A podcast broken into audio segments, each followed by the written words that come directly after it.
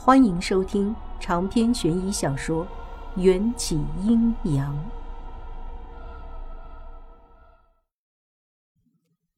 沙尘暴让我们的车子完全陷在沙砾中，需要用铁锹才能把车轮从沙中挖出来。可当毛胡子他们把吉普车翻了个遍，愣是一把铁锹都没找到。只有老头身上带着一把巴掌大小的折叠洛阳铲，铁锹都留在昨天搭建的帐篷旁边。昨晚大家都只顾着逃命，谁也没想到带上家伙。毛胡子深知没有车，在这和沙漠无异的火焰山中，只有等死的份儿，下达死命令：徒手挖沙，就算把手挖断了，也要救出一辆车。而那个老头则爬到不远处的一块土坯上，举目眺望。那土坯看着像是古代遗留下来的建筑，旁边还横倒着两棵枯萎的老杨树，说不出的凄凉。灼热的日光下，迎战已无可避免的虚弱起来。他靠在车座上一动不动，脸色比起昨天还要苍白。我每次看他低着头蹙眉的模样，胸口都会痛痛的。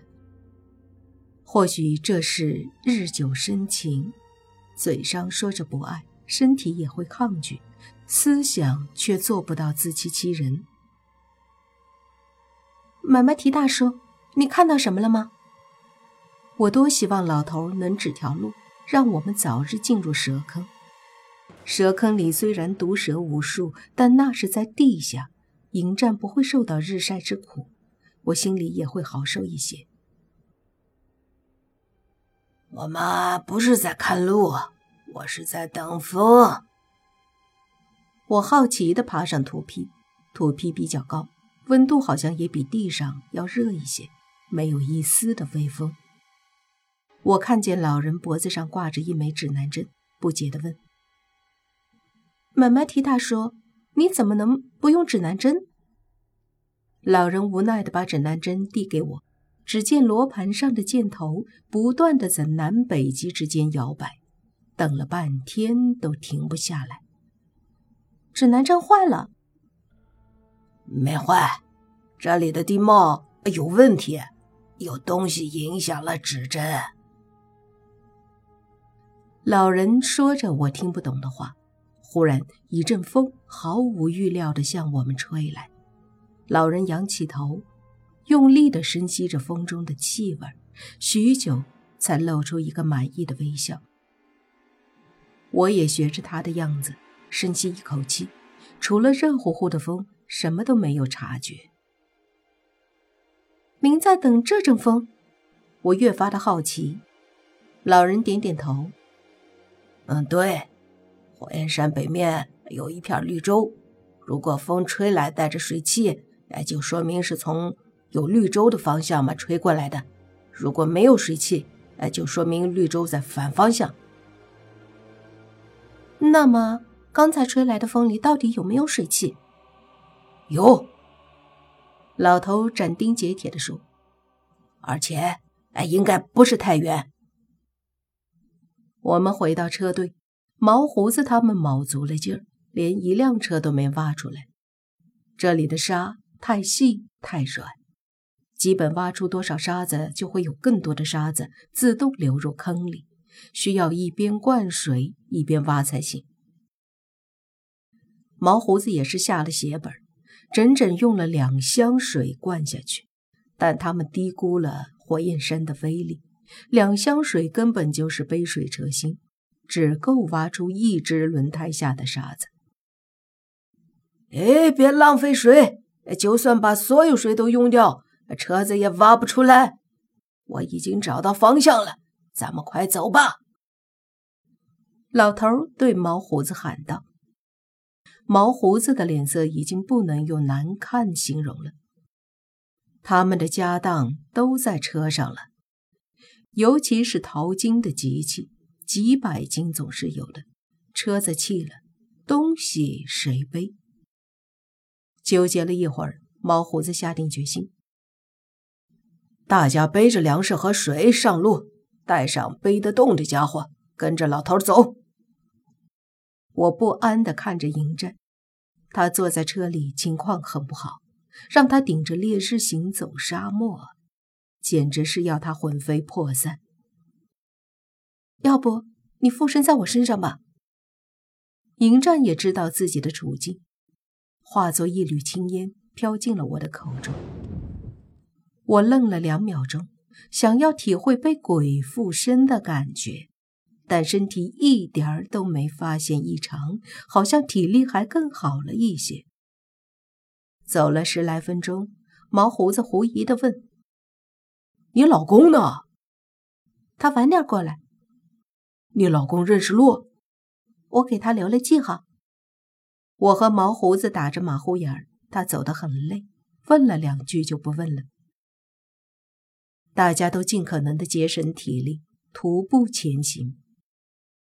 火焰山本就是一个大火炉，当年连美猴王都受不了，想要借铁扇公主的扇子熄火。我们一帮人肉体凡胎的，更是被折磨得心力交瘁。才走了四个多小时，剩下的那半箱子水就已经被喝掉了一大半。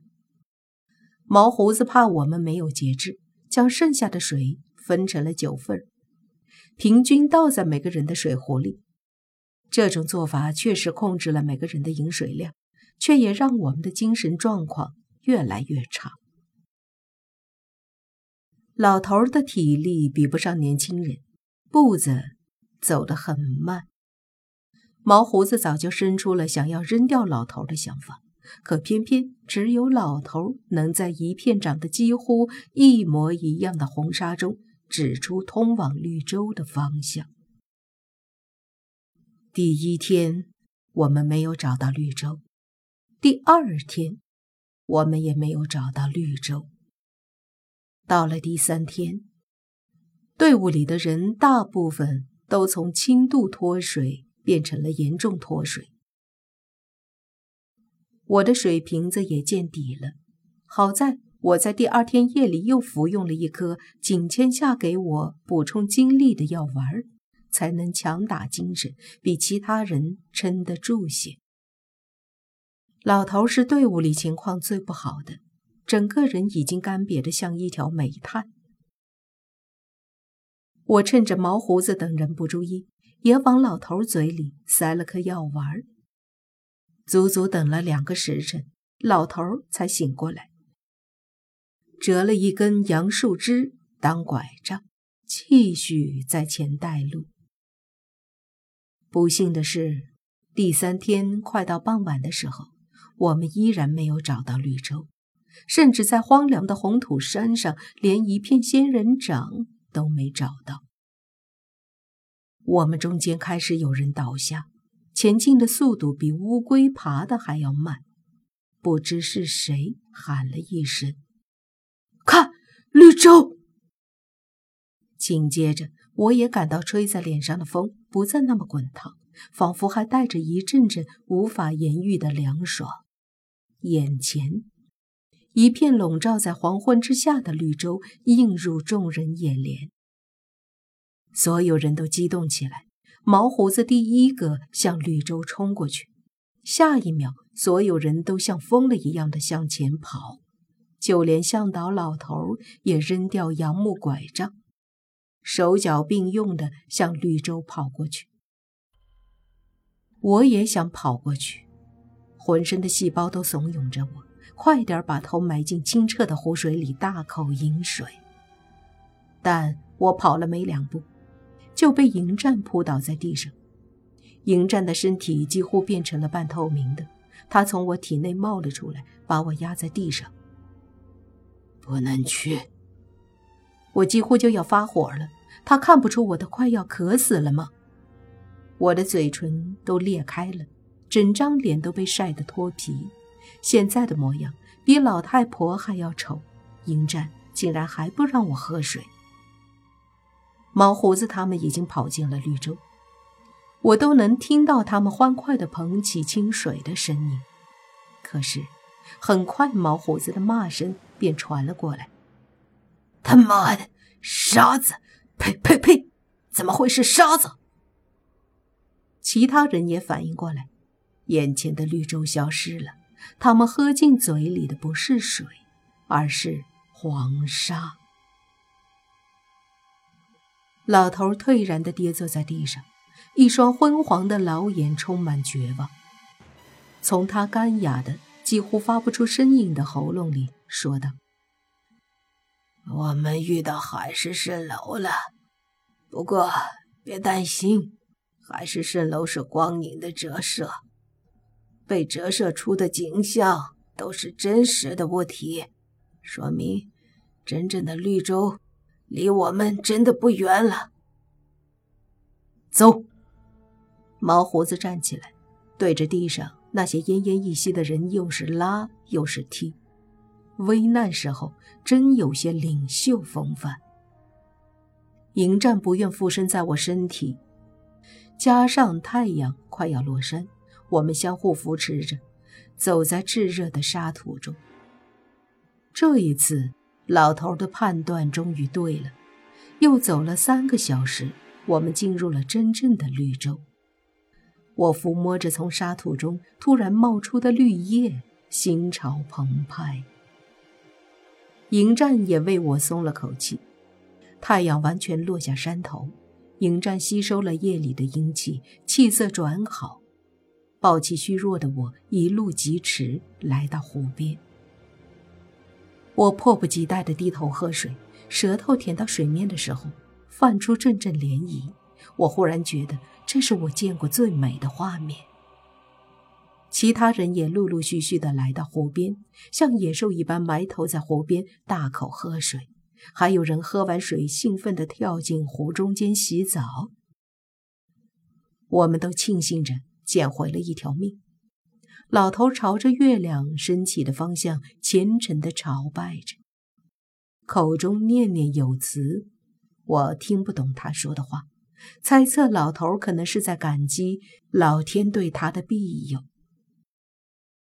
毛胡子在河里快速洗了把澡，走上岸边生火，又用树枝做了七八根鱼叉，看样子想去捕鱼。很快。其他人也照样画葫芦，在水中插起鱼来。迎战对这些男人赤膊上阵的样子很是反感，蒙住我的眼睛，说了句：“非礼勿视。”就抱着我去绿洲里的另一个小水潭洗漱，还体贴地架起自己的长袍，为我做了一个屏风。当然。如果他没有把头探出屏风上来偷窥我，我会更感激他。我估计这里一定刚下过雨，所以水潭边长出了一大片褐色的小香菇，不远处还有一些野果，碧绿碧绿的，特别惹人怜爱。迎战撩起他的黑袍给我当袋子，我摘了很多山珍，可谓满载而归。但当我们回到湖边，湖边的气氛明显发生了变化。几尾被鱼叉插中的鱼还在岸边垂死挣扎，却无人料理。所有人都警惕地看着水面，毛胡子还拔出了匕首。发生什么事了？我不安地问道。嘘，毛胡子扔给我一个静音的眼神。迎战轻描淡写地来了句。如果我是你们，不会离水面那么近。我听得更加狐疑了。他们到底怎么了？人数变少了。迎战的目光也停留在荡漾出淡淡涟漪的湖面上。闻言，我快速数了数，我们来的时候一共有九个人，但现在只剩下八个。那个领路的老头。不见了。长篇悬疑小说《缘起阴阳》本集结束，请关注主播又见菲儿，精彩继续。